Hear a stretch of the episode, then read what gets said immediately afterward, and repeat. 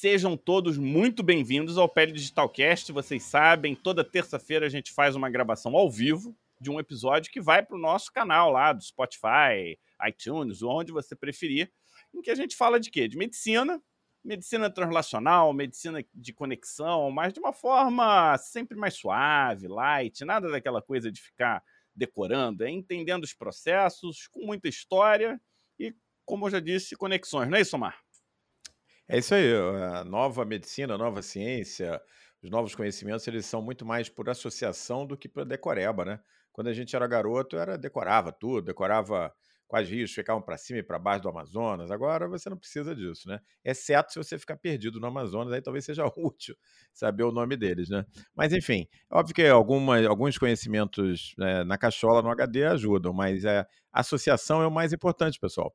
E hoje nessa nossa live de HPV, que é um assunto premente, um assunto importante para todo médico, para todo dermatologista, para todo mundo da população que está aí interessado, que quer aprender um pouco mais sobre vacina, sobre câncer, como é que vírus pode estar relacionado a câncer e tal. Esse é o momento aqui para a gente dar essa conversa.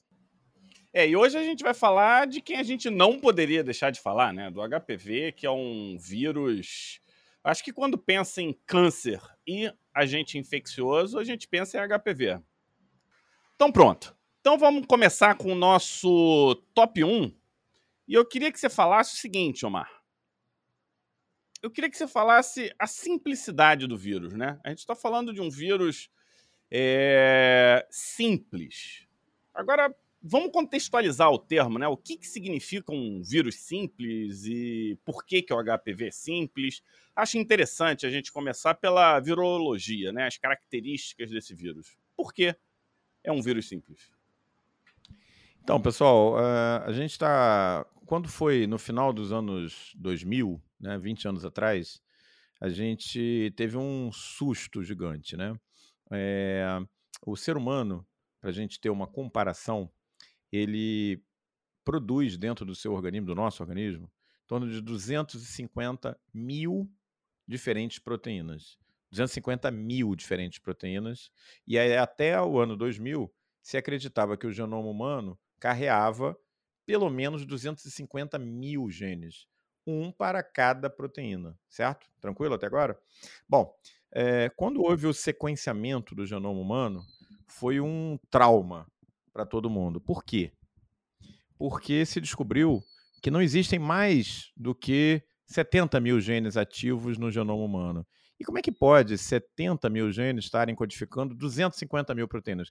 Só para deixar isso num, num devida proporção, proteínas são aquelas estruturas é, que vão fazer todas as funções do corpo da gente. Por exemplo, carregar o oxigênio no, no sangue. Quem faz isso é uma proteína, chama hemoglobina. Quem é que dá é, a estrutura é, de capacidade de, de, flexão dos músculos? São várias proteínas, entre as quais a mioglobina, e por aí vai, né? Então, quem faz todas as funções no corpo são as proteínas. Só que a gente descobriu uma coisa no final dos anos 2000, que as 250 mil proteínas dos seres humanos não eram acompanhadas por 250 mil genes, e sim por um terço aproximadamente desses genes. Então, qual era a consequência básica disso? Obrigatoriamente, um gene tinha que dar origem a pelo menos duas ou três proteínas, o que parecia um contrassenso, né? Mas aí se descobriu como é que essa mágica era feita, porque o gene ele pode ser lido a partir de um determinado ponto. Olha que legal, Fábio. Você pode ler o gene, por exemplo, desde o início e ele vai dar uma determinada proteína. Você pode ter um stop, é, como se você apagasse uma parte do gene e começasse mais no meio. Tá? E aí, com isso, você abre possibilidades para inúmeros. É, você não precisa ter um match exato de uma proteína para um gene. Bom, quando eles foram é, fazer o mesmo sequenciamento no genoma do tomate, tomate, eles descobriram uma coisa absolutamente avassaladora. Você sabe quantos é, genes tem um tomate? Cinco vezes o ser humano. Ou seja, é por isso que você está um de vermelho hoje? É, hoje eu estou de vermelho em homenagem ao Papai Noel que está chegando aí daqui a dois dias. Ah, não dias. é o tomate, não. É, o tomate, ele é um. Não é só o tomate, várias leguminosas, né? É engraçado, né? Um dado engraçado. Tem um genoma que é cinco vezes mais complexo do que o seu, caro ouvinte. Por quê? Porque esses genomas foram duplicados, triplicados acidentalmente no passado e se fixaram. Então, complexidade e simplicidade não necessariamente andam juntas. Bom, e o HPV? Porque hoje a nossa live é sobre o HPV. Vocês estão sentados aí? Você está sentado, está esperar, tá esperando a informação? O que, que eu falei para vocês agora? Que nós temos 90 mil genes, 70 a 90 mil genes, e que nós codificamos 250 mil proteínas. Que o tomate faz quase cinco vezes o nosso genoma. E o HPV? Fábio, são só nove proteínas. É isso mesmo que você ouviu. Nove. Um, dois, três, quatro, cinco, seis, sete, oito, nove. Com nove. Três para cada letra. Três para cada letra. O HPV faz um estrago, porque ele causa um sem número de doenças, ele causa câncer, ele está relacionado a doenças genéticas, ele é uma doença difícil de ser tratada.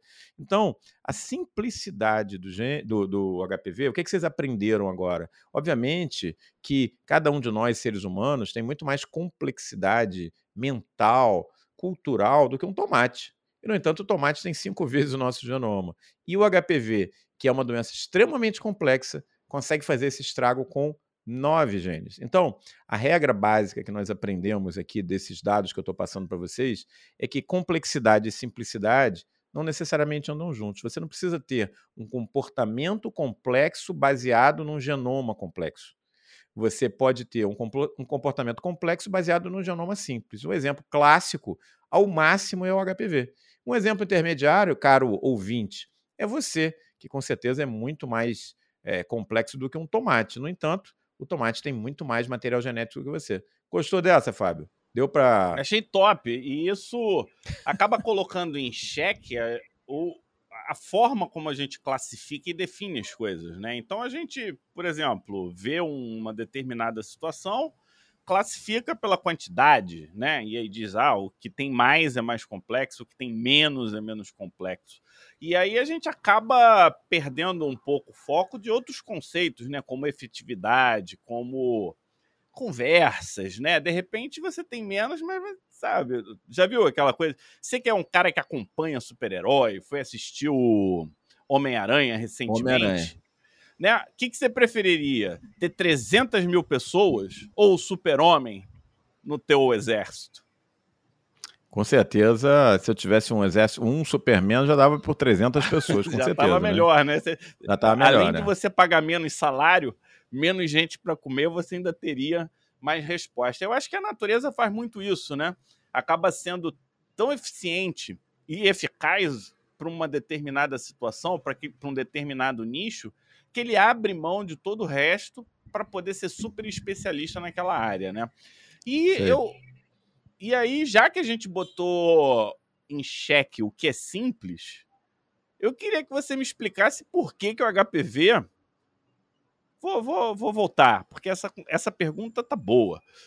Já que você me disse que o HPV é simples, no top 4 de hoje eu quero saber por que, que o HPV é tão complexo. Então, a simplicidade e a complexidade, como eu estava comentando com vocês, elas não andam necessariamente de mão dadas. Então, um simples vírus com nove genes, nove genes, pessoal, você tem é, pelo menos é, é, 70, 80 mil genes ativos, consegue fazer uma série de doenças. Mas aí, quando você vai estudar os genes, os, os vírus em detalhes, você tem um choque. Por quê? Porque existem mais de 168 tipos de HPV. 168.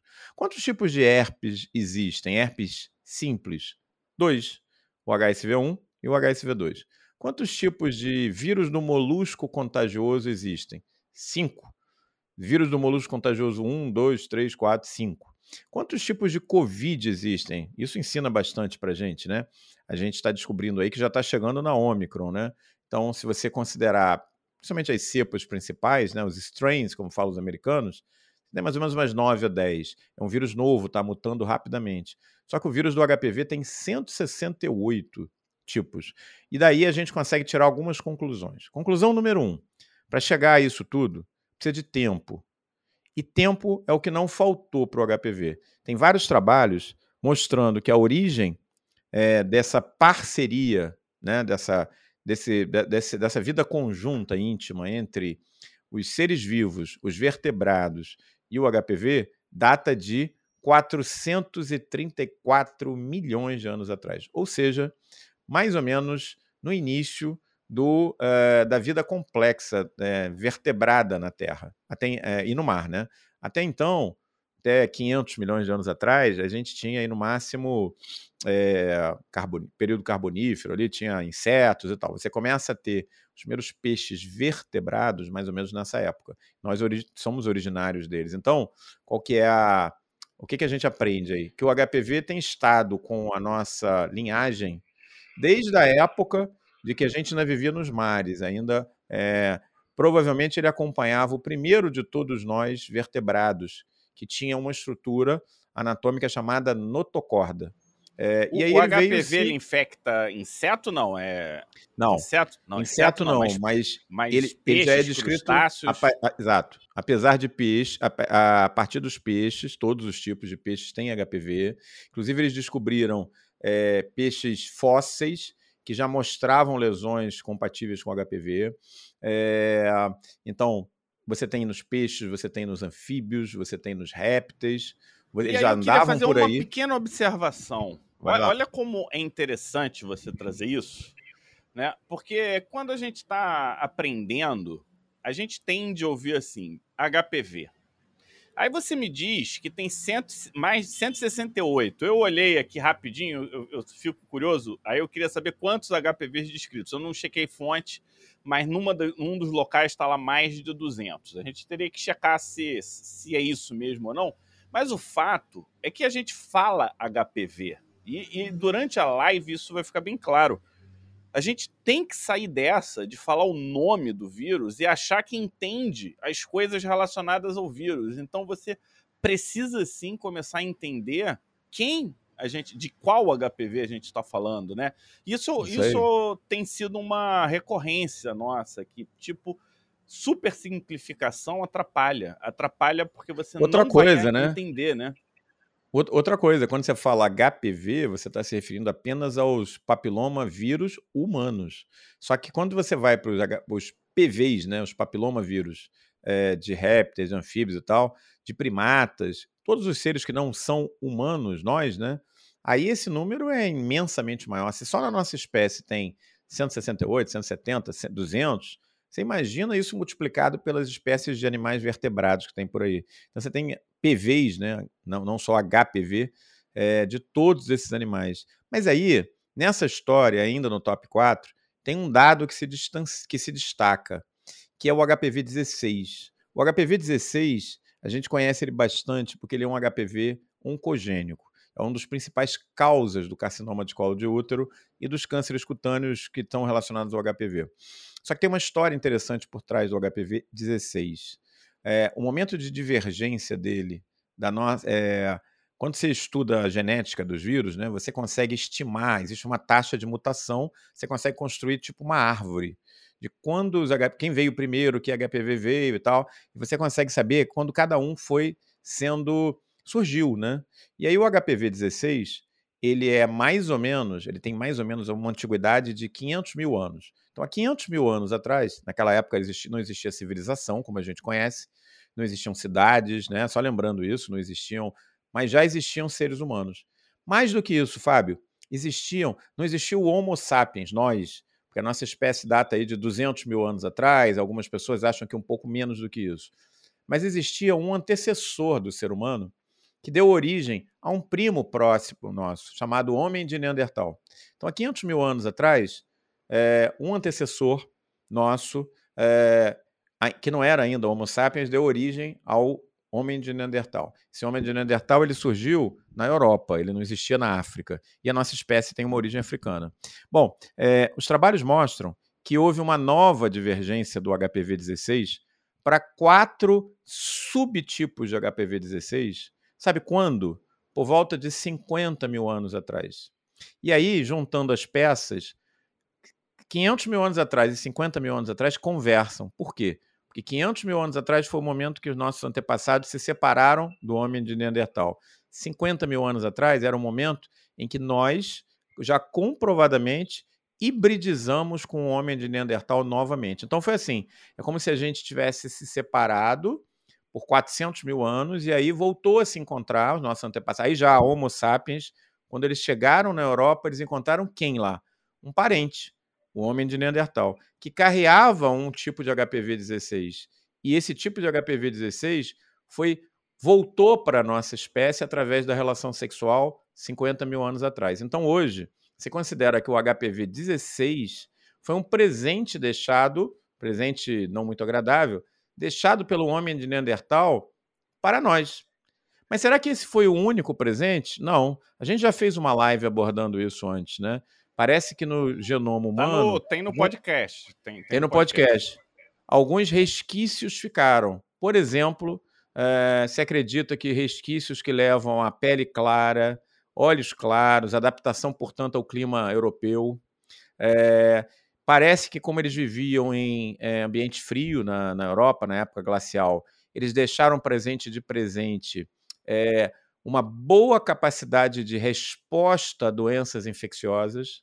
Então, parte do, da qualidade que nós temos de reagir, por exemplo, ao vírus influenza, a gente deve ao Neandertal. Mas olha que coisa curiosa: a contrapartida disso foi, aparentemente, alguns genes que são relacionados ao autismo. Então, parece que a gente recebeu um pool genético, né? Quer dizer, não é que recebeu. Quando houve a hibridização, né? Homens é, da nossa espécie, mulheres neandertais ou vice-versa, é, cruzaram e tiveram híbridos, né? É, houve uma a fixação de alguns genes na, na, né, na, nossa espécie, já que eles foram extintos. E esses genes eram pontuais. Genes, então, para imunidade, gene para pele clara, gene para olhos claros, essas adaptações todas parece que têm a ver com a, o clima do hemisfério norte na época da, da, glaciação, mas por alguma razão parece que o autismo tem uma, raz, uma razão genética que vem dessa época. E o presentinho, o bombonzinho que eles deixaram para gente, inesperado, foi o HPV 16, um dos HPVs oncogênicos que mais causam problema hoje na espécie humana. É, é, fascinante, né? É, como você consegue tirar informação através de composição do, de quatro letras, né? Você pega as letrinhas e, e, vai montando. E, e, e para quem não sabe, né? Todas essas árvores filogenéticas, que são as árvores que trazem as origens né, e as conexões, elas são modelos matemáticos que se baseiam em simplicidade, né? Então, é número de mutações, ou seja, você se constrói, então, você tem lá 600 mil letras, o computador ele monta lá de forma que seja a, a versão com o menor número de mutações é, de acordo com o que foi apresentado. É, é, é, é complexo e muito interessante. E... Muito complexo. É. A genômica hoje ela acompanha os trabalhos fósseis, por exemplo. Antigamente, como é que você estudava passado, né, de uma espécie, a nossa espécie incluída. Você, você, precisava dos ossos, você precisava, no caso da nossa espécie, você precisava de instrumentos Carbono, de né? pedra. Né? É, instrumentos de pedra que eram deixados, aí você datava pelo radiocarbono, pelo argônio, aí tem vários métodos, né?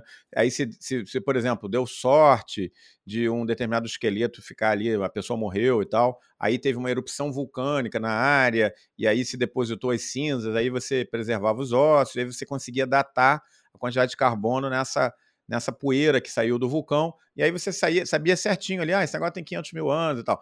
É, era assim que era feito. Agora, gente, você faz isso através da genômica, né? Você consegue saber quando cada espécie se separou, como que foi isso, em que lugar provavelmente geograficamente se deu. Então, o que que hoje a gente está eh, é, vendo no estudo dos fósseis, paleo, pa, é, na paleologia e tal? Uma correção das datas baseado na genômica. Então, é mais ou menos como a gente que é dermato, né? Você tem uma hipótese clínica, você vai lá, biopsia, e aí você tenta fazer um match né, entre o que você está vendo e o que o patologista te passa. Mais ou menos isso. Os caras têm lá a pesquisa deles e tal, os instrumentos, os ossos e tal, e aí ele espera o resultado da genômica. Quando chega, ele bate o match, entendeu? Para tentar juntar as coisas. Bem legal, né? É uma ciência fascinante e que eu acho que é, abre uma janela fantástica para o passado, e é aquilo que a gente já falou aqui várias vezes.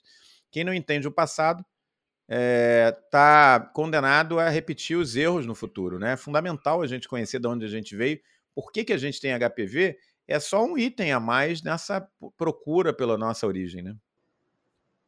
É verdade. E um, esse foi o top 3, não é isso, Omar? Não, esse foi o 4. Top 3 4, a gente não porque então deu não. uma misturada, foi isso? Não, é, eu dei uma estendida nele quando a gente falou sobre os tipos de HPV. Aí tá eu bom, tá expliquei tá que o HPV 16 veio do Neandertal e tal. E E aí, só para então, ficar mais animada a discussão. Eu vou reformular, então, aqui, ó, no nosso top 3 de hoje, eu vou dar uma. Vou dar uma mudada. Já que o Omar não é um cara protocolar, por sinal, quem gosta de protocolo, eu não recomendo trabalhar com o Omar, porque aqui o protocolo só se for muito obrigatório, né? E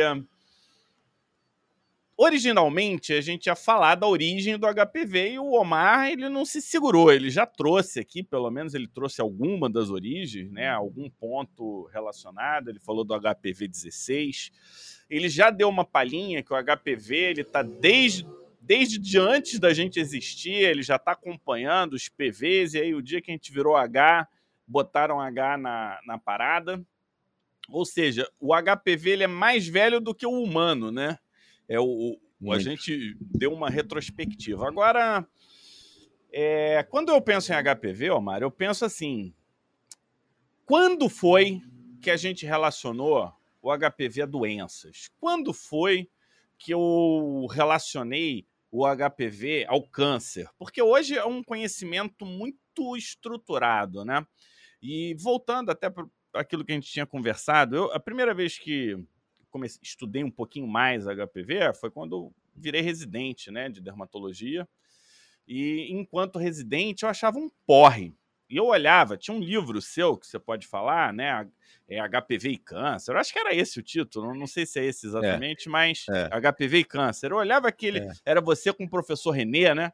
É. Eu olhava que livro chato, livro chato pra caraca. E olha eu aqui hoje fazendo live de HPV. Então, essa eu é. aprendi com meu avô amigos, nunca cuspam para cima, porque vai cair de volta em você. Então, é, e hoje eu estou advogando em entendermos a diferença dos HPVs, ou seja, quanto mais específico a gente puder ser, melhor, né?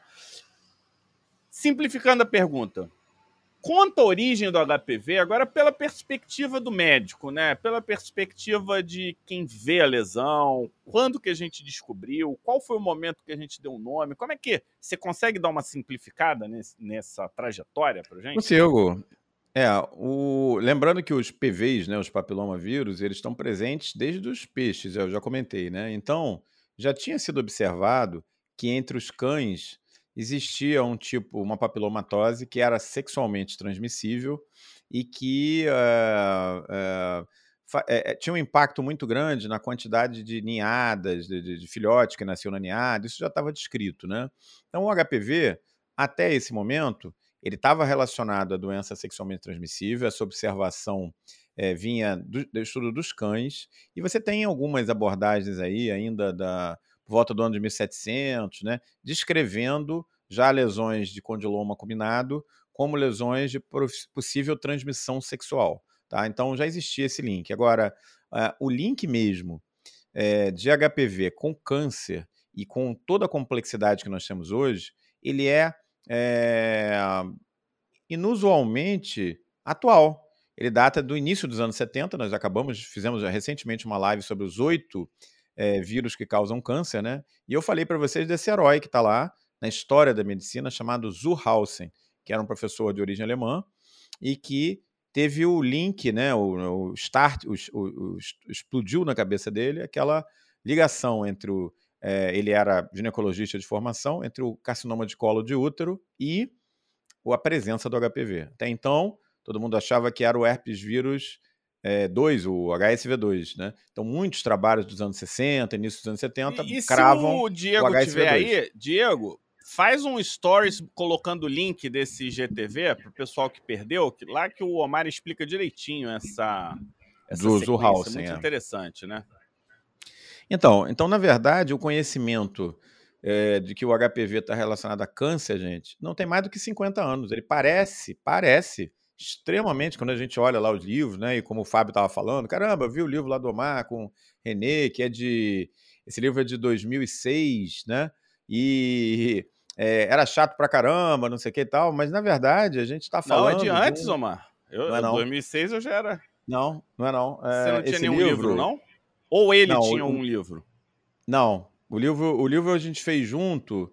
É... O meu primeiro Mas não livro. Tinha nenhum livro de, de HPV e câncer, não, antes? Não, o, o, livro que a gente fez, que é o livro que chama Câncer de Pele, que tem esse capítulo de HPV e câncer, ele a gente fez junto. Quando eu voltei dos Estados Unidos, a gente começou a trabalhar nesse projeto e ele saiu por volta de 2005, 2006.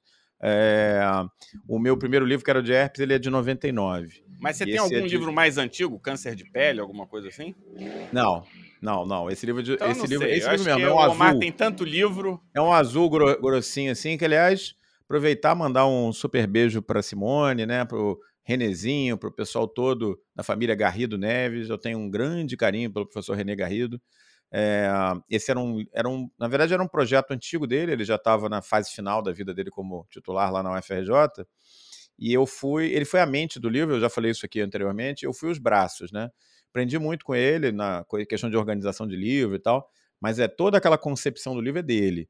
É, eu apenas fui o trabalhador braçal ali, mas foi ótimo. Esse capítulo que você não gostava foi um capítulo que eu escrevi com muito carinho e ele era bem complexo na época.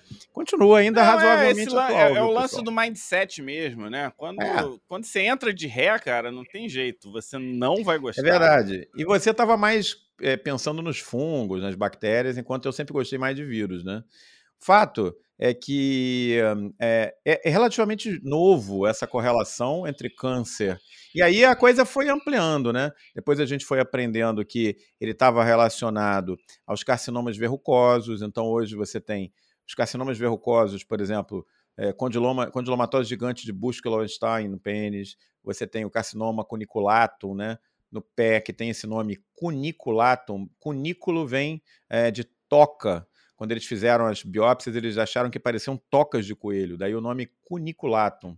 É, todos eles relacionados ao HPV, aí mais recentemente os papilomas de laringe, né, eh, as neoplasias de mucosa oral. O pessoal tá, Fábio, o pessoal tá colocando, para mim também agora tá um pouco, tá parecendo você muito borrado. E eu já vi algumas pessoas dizendo que a tua imagem tá borrada. Não tava tanto não, mas agora tá um pouco mais. No, no Insta, no, no, no, no YouTube tá legal. Bom, enfim, enquanto Tô o Fábio vai agora? acertando aí o visual, melhorou um pouquinho, melhorou um pouquinho.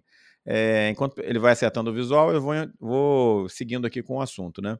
Então, é, pouco tempo que a gente sabe, mas nesse pouco tempo a coisa explodiu. Hoje a gente sabe de um montão de correlação, pessoal, de HPV com câncer. Opa! Botou um fundo verde aí. É, é eu tô testando aqui. Um, Ó. Não, agora não. Essa aí não ficou, ficou legal, não. É, Nada contra, mas não. É, não, não... Pronto, tá bom. É, melhor agora, isso aí, Adilson. Bom, é, então, é, relativamente recente, né? A gente teve a correlação entre o HPV e o câncer de colo de útero, depois há vários tipos de câncer cutâneo, principalmente os carcinomas verrucosos, e aí veio a correlação com o quê? Com uma doença genética.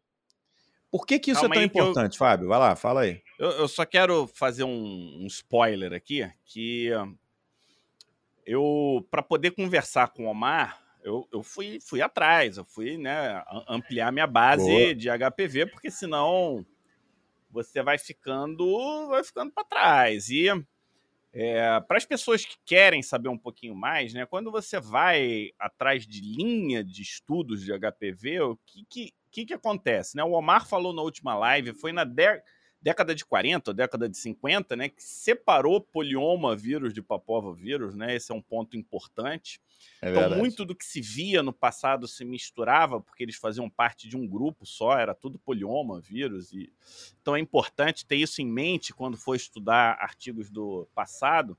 E, basicamente, tem os estudos de veterinária e os estudos humanos os estudos de veterinária foram muito melhores do que os estudos humanos por décadas, né? É, a gente está falando do coelho de chope, a gente está falando dos bovídeos de Megialhães, eu nunca lembro, é um Magalhães estranho. É, e só lá com o Surhouse, né, na década de final da década de 70, ou final de, por volta da década de 70, que o radar de oncogênese veio né, para o para o HPV. Agora, algumas pessoas podem estar se perguntando, né? Por que, que era tão difícil essa associação? E existem algumas regras, né? Entre um agente infeccioso e uma de, e, e causalidade. E essas regras foram postuladas, não é isso, Omar? É, é... olha só, é, tem certas coisas que a gente olha hoje, né, Fábio, com a ciência moderna, a nossa moderna forma de pensar, e a gente acha que é óbvio. Como que. Mas eu vou fazer aqui uma comparação. Existia até, o, até a época do Pasteur, 1800, né? A gente já falou sobre o Pasteur aqui, tem inclusive lá no curso de vacinologia. No sabe YouTube como é que tá se acredita? também. Pois é, sabe como é que se acreditava que era a origem dos seres vivos? Através da geração espontânea.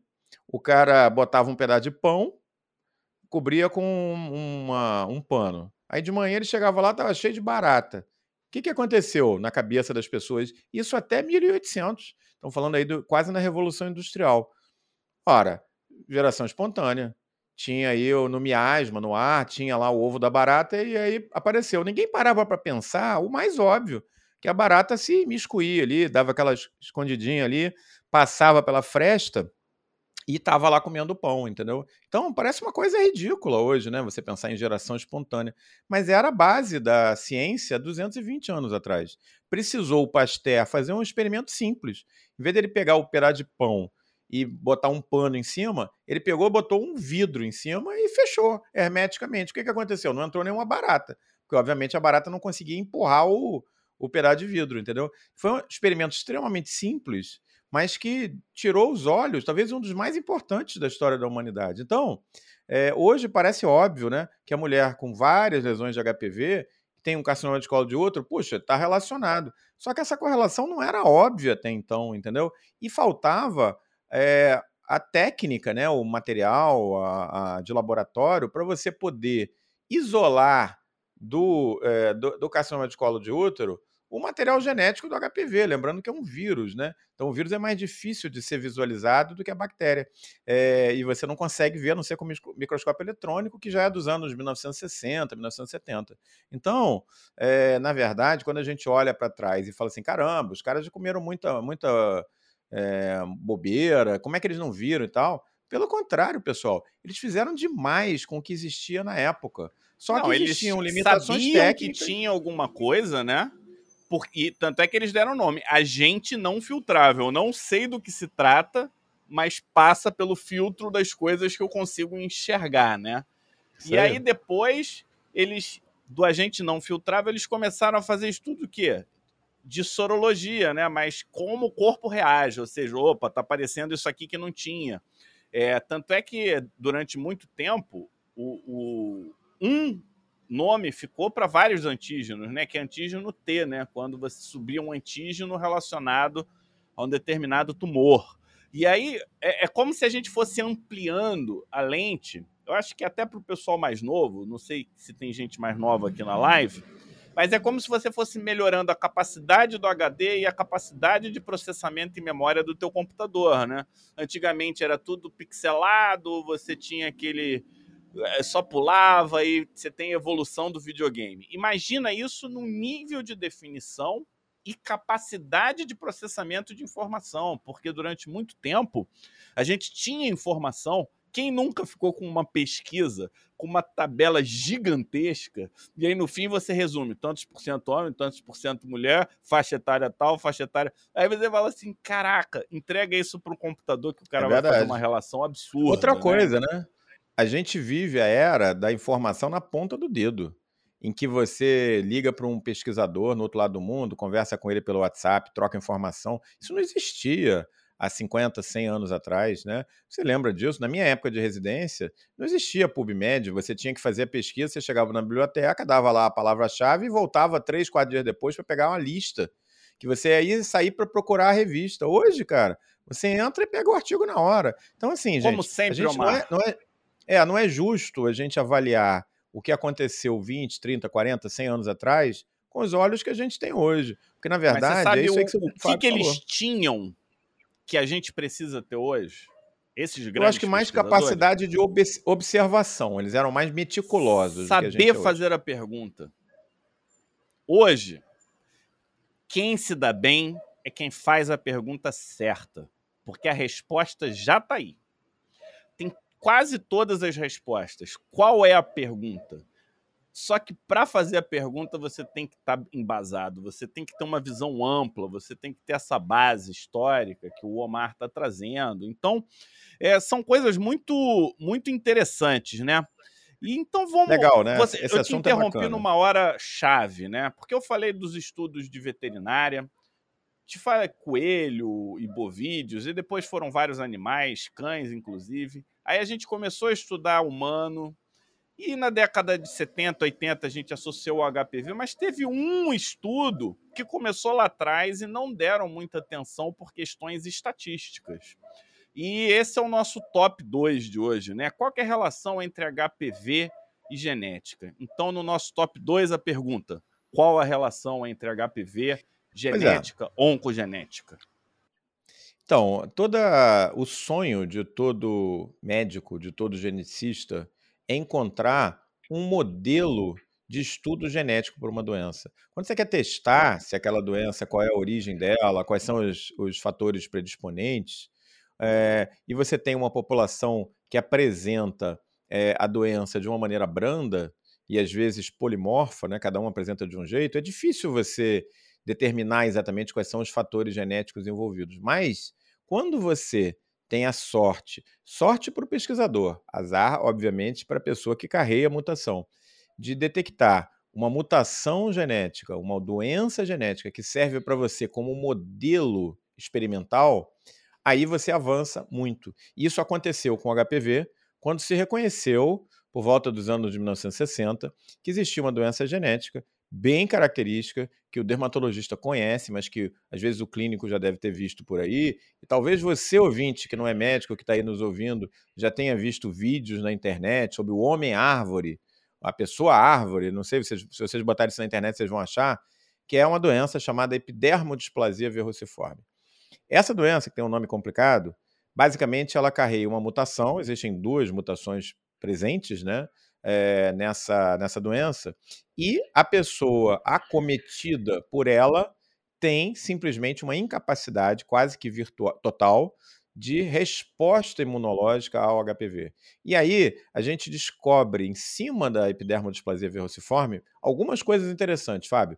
Você que gosta tanto de microbioma, a gente descobre que existem vários HPVs que não são patogênicos para o ser humano e que fazem parte do microbioma nosso. Quando a gente fala de microbioma, a gente, a gente não fala só de bactéria, de fungos, como foram as últimas lives, a gente também fala dos vírus. Existem HPVs não oncogênicos que fazem parte do microbioma e que podem, inclusive, serem benéficos. Por quê? Porque é aquela velha história, eles impedem, eles ocupam um nicho, impedem que HPVs mais agressivos surjam é, e se acestem naquele nicho. Mais do que isso, a, a simples presença deles pode levar a uma resposta imunológica, um treinamento do nosso sistema imunológico para que reconheça na hora que o HPV mais agressivo aparece. Isso não funciona, pessoal, na epidermodisplasia verruciforme, porque a pessoa nasce com uma alteração genética de é, de montagem de imunidade celular, é basicamente de imunidade celular, nós já falamos disso aí pra caramba, né? Mas só lembrando que a principal imunidade para o patógeno intracelular, como é o HPV, é a imunidade celular. E aí o que, que acontece, Fábio, na epidermodisplasia? Não fica restrito a muita lesão de HPV. Esse paciente também evolui, via de regra, para câncer. Né, câncer cutâneo dos mais diversos tipos, com presença de HPV, com inclusões de HPV nas lesões, fechando o ciclo mostrando de uma maneira muito clara a correlação entre o HPV, o câncer e o ser humano. Na verdade, na epidermodisplasia verruciforme é uma doença chave nesse estudo, porque ela mostra o triângulo completo: o ser humano, o vírus e o câncer, todos funcionando ali dentro. E Não, qual e que é o mecanismo? Né? A imunidade. É, é. E qual que é o mecanismo chave que parece que está envolvido? É uma proteína a gente começou a live hoje falando que o ser humano codifica mais de 200 mil proteínas. Bom, existe uma muito importante chamada proteína P53. Essa proteína, para a gente entender melhor o que, que ela faz, pense na sua casa, ouvinte. Você está lá sentadão vendo o jogo do, do Fluminense, né? Eu sou Fluminense. Vendo o jogo do Fluminense, curtindo uma pipoquinha e tal. E aí, de repente, essa época agora de verão, começa uma tempestade de verão. Tempestade de verão, fica relampejando, aqui você está olhando ali o jogo, caramba, será que vai faltar luz? E aí dá aquele pico de energia. Dá aquele pico de energia, você fala, caramba, vai queimar a minha televisão que eu paguei tanto dinheiro por ela. Dá aquela apagada, e aí quando você vai ver, apagou a luz, é, você ouve aquele barulho lá do, do disjuntor, sua parede, houve uma sobrecarga elétrica. O que, que acontece? Para essa sobrecarga não chegar ao seu aparelho, o seu disjuntor na parede caiu. E aí o que, que você tem que fazer? Você tem que ir lá e levantar de novo e aí volta ao normal. É exatamente a mesma coisa dentro da célula. Quando há uma sobrecarga, existe um disjuntor na sua célula que desliga a célula, mata a célula de forma programada, chamada proteína P53. E o que, que ela reconhece fundamentalmente? Os primeiros passos daquela célula no sentido da, on da oncogênese está evoluindo para o câncer, né? E quem faz isso, no caso da epidermodisplasia verruciforme, o principal é, é, agente que impulsiona isso é o HPV. Pois bem, como esses pacientes. Ó, a Jamara nascem... colocou aqui P53, guardião, guardião do genoma. Do genoma. Isso, é aí, isso aí, é um anti-oncogene, né? É um anti-oncogene. Então, o que, que acontece nesses pacientes? Eles perdem o fusível. É como se a casa deles ficasse tomando choque direto e evoluindo para o câncer, com facilidade. Por quê? Porque perdeu o fusível. Obviamente que eu simplifiquei a história. Existem vários fusíveis, não é só a P53. P53 é uma delas, né? Existem vários outros anti-oncogenes, existem os mecanismos é imunológicos. É um sistema redundante, então, né? Sistema redundante. Então, como é que funciona no corpo da gente? A tendência a formar o câncer aparece e você tem várias linhas de defesa. Uma delas é a proteína P53, existe outro anti-oncogenes. Se isso falhar, você tem a imunidade. Mas o que, que acontece no paciente com epidermodisplasia verruciforme, Fábio? A tempestade perfeita. Por quê? Porque ele tem a mutação no P53, ou seja, ele perde a primeira linha de defesa. E ele também não tem a segunda linha de defesa bem montada. Por quê? Porque a imunidade celular dele está prejudicada. Resumindo, a chance dele de evoluir para câncer multiplica e aumenta enormemente. E aí a gente tem Infelizmente, essa evolução é muito triste para os pacientes que têm a doença, mas é, fez com que a gente entendesse muito sobre os mecanismos de oncogenicidade, anti-oncogene e por aí vai. E, e, também traz aquilo que a gente estava conversando, né? Começar a individualizar os HPVs, né? Porque a oncogênese da epidermodisplasia está relacionado com um HPV específico, não é isso? Não é qualquer HPV que é. sai fazendo estrago nesses pacientes. É um HPV que você não vê em outros, em outros contextos. Se vê, passa, passa batido, né? O HPV é 5, se eu não me engano, é esse? É o 5? É, o 5, o, o 16, o 18 são os principais, né? É, o 16 e, e 18 ele já, já, tipo, a gente já vê em vários outros contextos, mas o 5 é. é uma coisa muito específica dele, né? Muito específica, exatamente. E o, o 16 é eu estava até comentando que veio do nome de Neandertal, né? Uma live bem colorida hoje, né? Em homenagem aqui ao Papai Noel, bem de vermelho, bem interessante, bem flagship, como falam os americanos, né? Pra gente abrir um pouco a cabeça, né, gente? Porque eu acho que cultura nunca é demais, né? Ajuda. Então, o HPV 5 Inclusive, história, Omar, ajuda você a lembrar de detalhes, né? Porque quando tem um detalhe envolto por uma bela história, e, e no caso são histórias reais, né? E isso faz que, putz, o que, que era mesmo? Mas eu lembro que tinha um Neandertal que abandonou a gente, a gente se reencontrou, e quando a gente se reencontrou, ele resolveu se vingar trazendo esse maldito HPV 16. Eu falei, ah, tá, então beleza. Então você vai criando seu próprio romance e vai construindo né, o, o conhecimento. É, é verdade. Eu não tenho e nada como botar uma mas eu gosto. Nada como botar uma pitada de, de romance, né? Porque se você tem uma história muito tecnocrata, ninguém se liga com ela. Mas quando você ah, bota uma, picada, uma conexão, pitadinha né? de romance, imagina a cena, né? Aquela mulher neandertal bonitinha, toda com assim com uma protusão aqui so, sobre os olhos, mas toda certinha. Aí vê aquele cara lá que acabou lacinho, de migrar da né? África. É, os lacinhos. Aí você vê o lacinho cara acabou de migrar da África. Bananeira. Tá sozinho, é, resolveu dar uns beijinhos na mulher Neandertal. E aí aconteceu, né? eu, eu vou me dar o luxo de fazer um, uma versão top 1,5. Porque Vamos lá.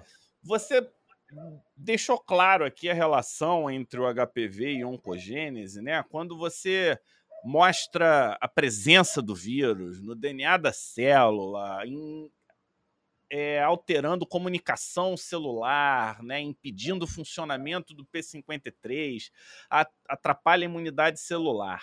E quando a gente vai estatisticamente, a presença de HPV em carcinoma espinocelular ela é 100 vezes maior do que na pele normal, pegando uma das estatísticas. Eu não fiz aqui um compilado de estatística.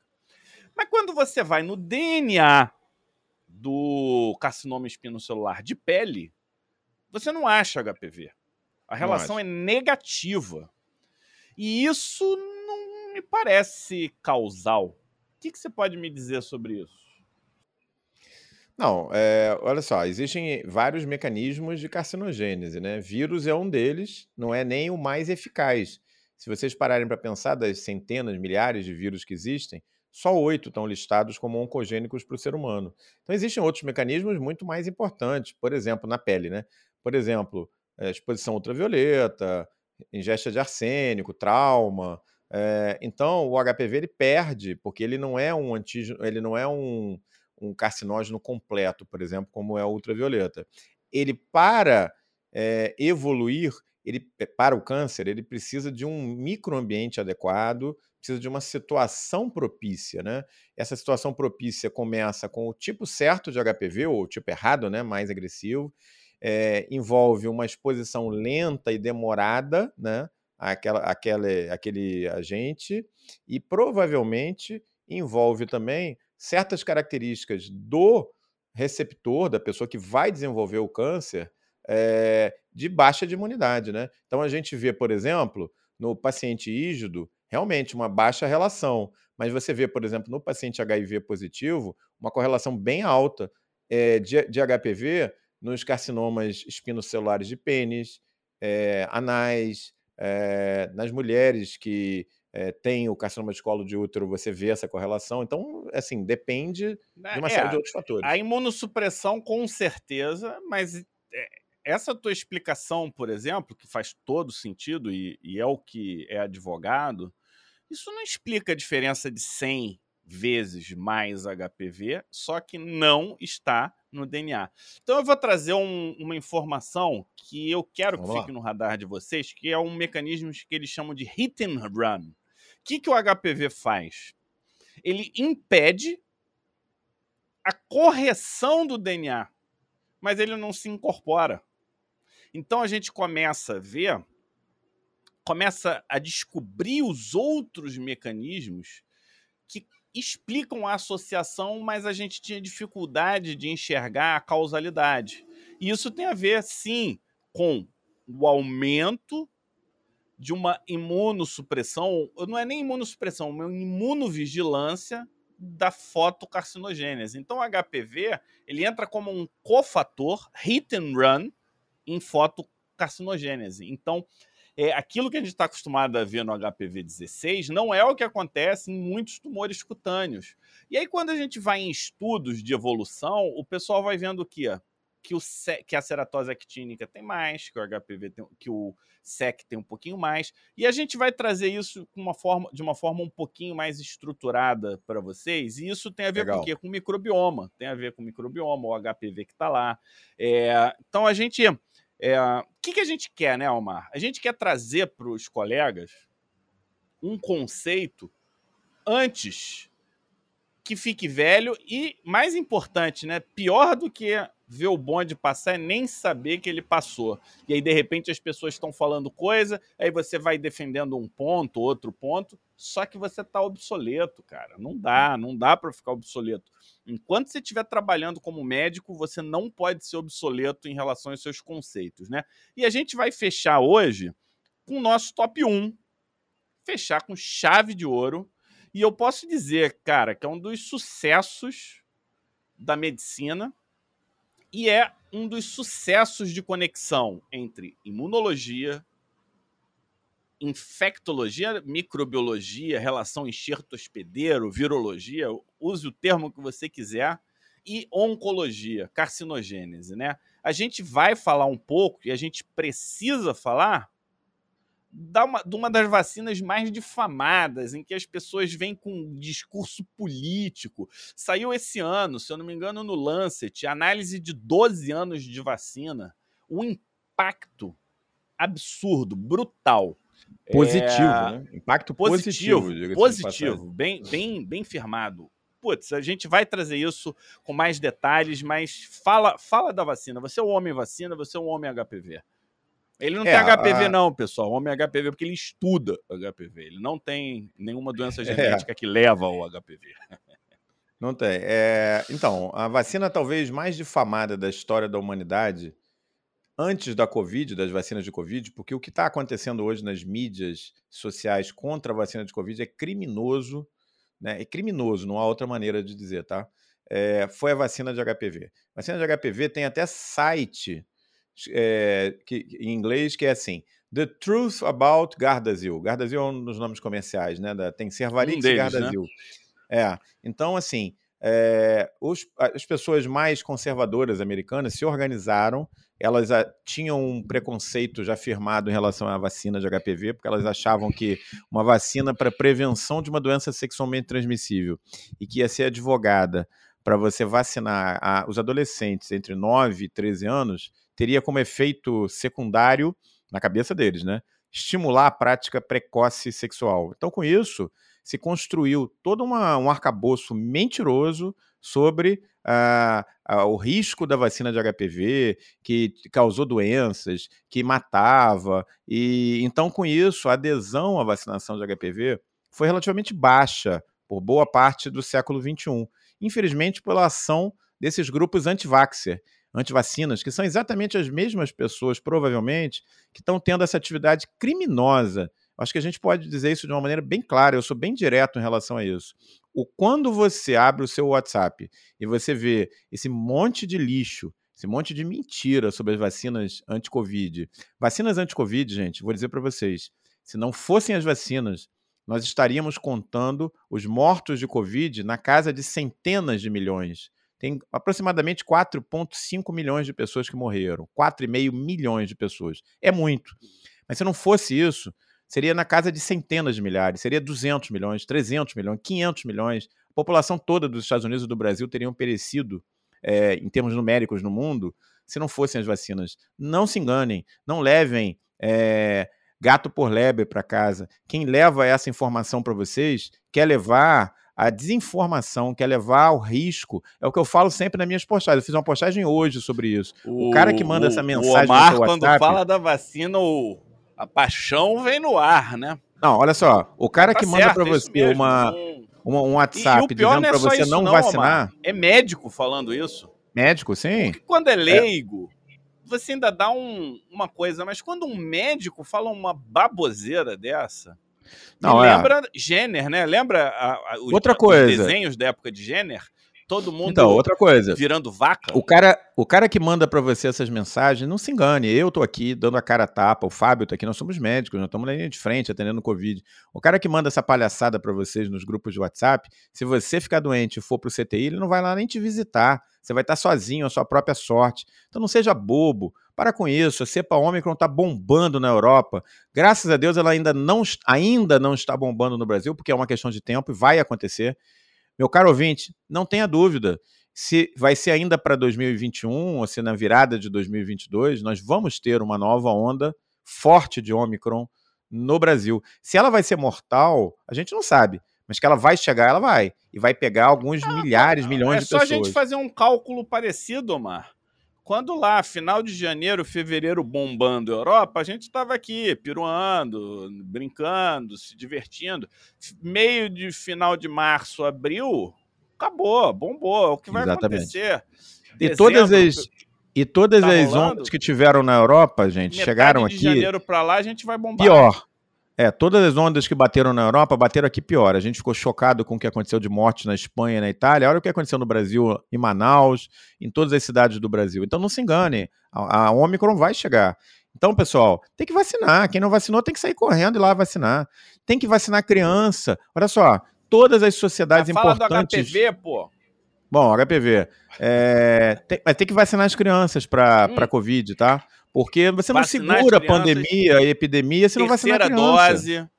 Não, é, não a terceira dose não. vacinar as crianças. Bom, o que fizeram para a vacina de HPV foi criminoso também, né? Agora, os dados são muito claros. Nos países sérios em que houve uma política clara de implementação da vacina, esse é o artigo que o Fábio se refere lá no Reino Unido, porque lá a coisa é mais séria, não é como aqui. Sabe o que, que aconteceu? Um declínio gigantesco do número de carcinomas de colo de útero, que era esperado. E cadê essas mortes todas pelas vacinas de HPV? Não existe isso. Isso é uma grande farsa, entendeu? De um Ainda monte de uma, gente que Omar, se, quantas se vezes uma criança perguntou qual é a doença que a vacina está protegendo? Você não precisa nem dizer Olha, mais uma vacina aqui do teu calendário, esse é aos 12 anos, esse é aos 9 anos, esse é aos 10 anos. Acabou, não entra em detalhe, não vem de. Ô, Fábio, vem cá. Xarope, a, 10 anos atrás, se eu precisasse ir a Manaus, se eu precisasse ir a, ao Mato Grosso, eu só poderia embarcar e poderia descer lá no Mato Grosso, aqui no Brasil, se eu mostrasse a minha carteira vacinal para febre Deveria amarela. Deveria ser assim até hoje, tá? Deveria ah, ser até hoje. Quando eu era moleque, para você ir para o colégio, a sua mãe tinha que levar lá a carteira vacinal, dizendo que você estava vacinado para sarampo, para não sei o que, para rubéola. Então, gente, pelo amor de Deus, isso é um completo é absurdo. Que tem surto que tá de febre amarela ocasionalmente, tá? Ocasionalmente é. tem surto em São Paulo, Goiânia. E eu já fiz é postagem, Fábio, é, no meu Instagram pessoal, não botei isso no pé digital, porque eu não sei se você concorda, mas assim, concordo, eu sou mil por cento favorável a exigir o calendário vacinal. O calendário vacinal tem que ser exigido para entrar no ônibus, para entrar no shopping. Esse pessoal só vai entender, só vai se vacinar porque é gente egoísta, gente é, que não, olha para os próprios. É, é mais na hora que, que não puder, Na hora que não puder ir para o shopping passear no final de semana, aí vai vacinar. Vacinação é um ato de civilidade isso aí. Se você quiser frequentar o público bancado pelo governo, o governo ele pode sim exigir que você se vacine. Isso não é nenhuma imposição. Não quer se vacinar, não frequenta o lugar público. Exatamente. É, você não quer vacinar, bicho? Fica em casa. Agora, você fu é, funcionar como um foco de infecção, de potencial surgimento de novas cepas, circulando por aí, indo para jogo de futebol, indo para o carnaval, indo para showzinho, você vai me desculpar, mas está errado está errado. Isso é egoísmo, isso é olhar para o próprio umbigo não se preocupar com o próximo. Esse papo furado de que é liberdade, não sei o quê, liberdade vale muito. Liberdade vale muito, a sua liberdade vale até quando começa a liberdade do cara que está do seu lado. Então, assim, alguém tem que chegar e dizer isso muito claramente, tá? Então, se você não confia, confia aqui na gente que é médico, está dizendo isso claramente. Eu não estou ganhando dinheiro para dizer isso, não. Eu falo porque eu acredito nisso. É um absurdo o que eu estou vendo aqui para a Covid e para o HPV era a mesma coisa. Mas, enfim, a vacina do HPV é importante também. Não, e, e, foi, um, foi um grande momento, né? Vacina que previne o câncer. Tá? É. Vamos tirando política e raciocínios, vamos para a tecnicalidade do processo. Foi uma quebra de paradigma, né? Vacina que previne câncer. E não é o único exemplo de vacina que previne câncer. Nós temos hepatite B, vacina que previne câncer. Verdade. Vacina que previne câncer duplamente, Omar, porque quando você se vacina para o HPV-16, você protege quem não se vacinou. Então, é a gente está pegando o melhor exemplo de vacina. A gente está falando de vacina com estudos. E com estudos de campo. Saiu 10 anos, é, sei lá, 10, 12, 14, não sei. É, mostrando o impacto disso no número de tumores. Eu não estou falando de gripezinha, nem de resfriado. Eu estou falando de tumores de câncer. Ou seja, câncer de colo, de útero, não é mais para acontecer. Essa quantidade de casos que a gente tem aqui tem que acabar. Isso é inadmissível. Se eu tô vendo um monte hoje, tá errado. Já não era para é. ter. Então eu tô igual você é agora. Agora eu tô falando passional. E são mulheres que não, sofrem muito. Eu, eu vejo. Agora eu não tô mais no hospital de câncer, mas enquanto eu frequentava, mulher jovem, tá? 35 anos, 40 anos de idade. A pessoa andando no corredor com um cheiro que incomodava por causa da necrose do tumor. É isso aí. Então, é, Cirurgia tem, tem hora de separar a brincadeira né? da coisa séria, né? E é. isso é sério. Então. Cirurgias altamente mutilantes, as cirurgias da retirada de carcinoma de colo. Mulher. Pode, a mulher não pode Pode ser filho. muito mutilante. Não há é... por que isso é. acontecer. Outra coisa, pessoal. Coloque, coloca, coloca na mão na consciência. Quando essas vacinas, elas não são grátis. Você paga e muito caro por elas quando você paga o seu imposto, quando você. A cada. É, ação que você faz no seu trabalho, você que é funcionário público, é taxado lá na fonte no imposto de renda. Cada circulação de mercadoria no Brasil paga ICMS, esse dinheiro vai todo para a mão do governo. É mais do que obrigação do governo comprar as vacinas e distribuir. E você que está pagando por elas está deixando de usar esse benefício. Então, assim, isso é Cara, inadmissível. Põe na, põe na matemática, uma mulher dessa, o custo dessa mulher que precisou de cirurgia, radioterapia, ficar 30 dias longe só na época da rádio, mais o da cirurgia, o número de consultas, acompanhamento. Põe o custo disso e o custo de uma dose. Mas é. Entendeu? Então, é, é, matemática simples, não precisa nem fazer de custo-benefício, não. Pode fazer a matemática simples aí que vai valer a pena. Bom. E HPV é só seguir regra de calendário, pessoal. Já está todo estabelecido. Vocês entrem na Sociedade Brasileira de esqueci agora, de imunizações. Tem lá no tem no site quando que pode fazer, intervalo, na dúvida, três semanas intervalo entre uma vacina e outra. É, se tiver que vacinar para o Covid, segura um pouquinho o HPV, porque a janela do HPV é longa, né? Entre 12, 19 até 21, dependendo. Dependendo da estatística, até 24, né? Se for homem. Então, pode segurar priorize o momento, Covid, vamos vacinar Covid, siga lá o app do teu estado, do seu município, não deixa acumular. Quem não se vacinou e não está certinho, aproveita agora, porque senão vai acontecer o que está acontecendo na Europa. O pessoal começou a ficar desesperado e quer vacina na hora. Não é assim, cara. Tem uma é. programação. Eu postei hoje sobre estão fazendo certinho, né? É, eu postei hoje sobre isso. O então. caras que estão desesperados no Reino Unido agora porque estão vendo a coisa ficar preta. Vacina, pessoal, antes que essa onda chegue aqui. E vai chegar, hein? Tia Gabrilu é a partir de 12 anos, né? E 12 anos você já pode programar, tanto meninas quanto meninos. Então, é, é isso aí. Menina mais velha ou baixou para 12? É, também? a partir dos 9. A partir dos 9, menina. A partir dos 9, tá. 9. Então, a partir dos Bom, 9. Acho que a nossa mensagem foi dada, né? É, espero que vocês tenham gostado. Se vocês gostaram, pode agradecer aqui, botar um opa, foi legal, que a gente fica feliz. E, Fábio, é, estamos aqui no espírito natalino, né? Porque eu estou aqui de vermelho, afinal de contas, já estou ah, é ficando um de barbinha Natal, branca. Então, eu quero desejar a cada um de vocês que está sempre acompanhando, que não dá para ver, está muito baixo aí. É, ah, tá vermelho. É, pra, eu vou deixar para o Fábio fechar, né? Porque normalmente a gente faz assim, quem fica mais à frente da live fala primeiro, depois o outro fala, né? Fecha, né? Então, queria desejar para vocês um feliz Natal. O Natal está chegando. Se Deus quiser, nós vamos ter um ano melhor, cheio de presentes bacanas. Eu estou bem otimista, apesar da Omicron, se Deus quiser, a mortalidade não vai ser tão alta. Tomara que seja esse nosso presente para 2022, que a gente comece a voltar um pouco mais ao normal. E é isso aí. Vocês são o nosso presente maior por estarem sempre aqui com a gente no Pé Digital. Fábio, contigo.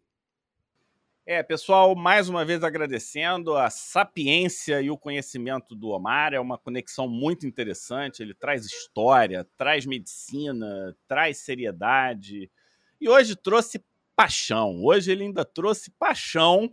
Ele temperou com a paixão natalina, porque a gente não quer ver mais Natal como a gente viu do ano passado. A gente quer que as coisas evoluam bem e vamos usar o que a gente aprendeu, o que a medicina aprendeu a nosso favor, não contra a gente, não de forma. É, nem, nem, nem vou adjetivar. E dizer que a gente tem planos para 2022. Quem não acreditava, acreditem, temos planos. A gente vai começar 2022 falando da. Eu acho que esse é um tema que eu gosto até mais do que o Omar, mas o Omar ele tem encampado cada vez mais, que é a relação entre agentes infecciosos e câncer. E aí eu quero apresentar vários pontos, como que eu coloquei hoje, o hit and run, né? É, noções de causalidade diferentes do que a gente está acostumado. Por quê? Porque a gente não pode deixar o bonde passar e, pior, não podemos saber que ele nem passou. Então, a gente teve exemplo agora, Covid, né? O conhecimento é muito rápido. Como que a gente faz para acompanhar? Então, quem quiser saber doenças infecciosas, conexão disso com imunologia inevitavelmente, câncer, fica com a gente que a gente está elaborando e está melhorando esse tipo de conteúdo. Eu quero parabenizar o Kurt, né, que ele fez um evento muito bom no sábado, foram várias palestras e a gente está negociando com os palestrantes, pessoal, para deixar uma playlist no YouTube para quem não pôde participar, né? Então lá tem muita coisa legal sobre câncer de pele. A gente, afinal de contas, estamos no dezembro laranja e a gente vai para o verão onde o povo gosta de torrar no sol. Então é um mês importante para nós dermatologistas e não podia deixar de falar um Feliz Natal. É, ano novo não, porque semana que vem a gente ainda vai falar né, da nossa retrospectiva 2021. Eu vou escolher cinco situações e o Omar vai escolher cinco situações. A gente vai fazer um bate-bola mais rápido, mas a gente vai trazer o que, que, gente, que, que foi destaque para a gente. A pretensão aqui não é o que o destaque do mundo, não é nada disso, não. Coisas que a gente gostou, que a gente acha legal compartilhar com vocês, que aconteceu nesse ano de 2021. Pode ser terapêutico, pode ser diagnóstico, pode ser é, conectivo, alguma coisa vai acontecer e espero vocês para a gente poder desejar um 2022 a todos. Não é isso, Omar? É isso aí, pessoal. O Fábio mandou Grande abraço. bem. Bom Natal para todos. Fábio, se cuida. Manda um beijo aí para o Mateusito, Valesca e tamo juntos. Um abraço, pessoal.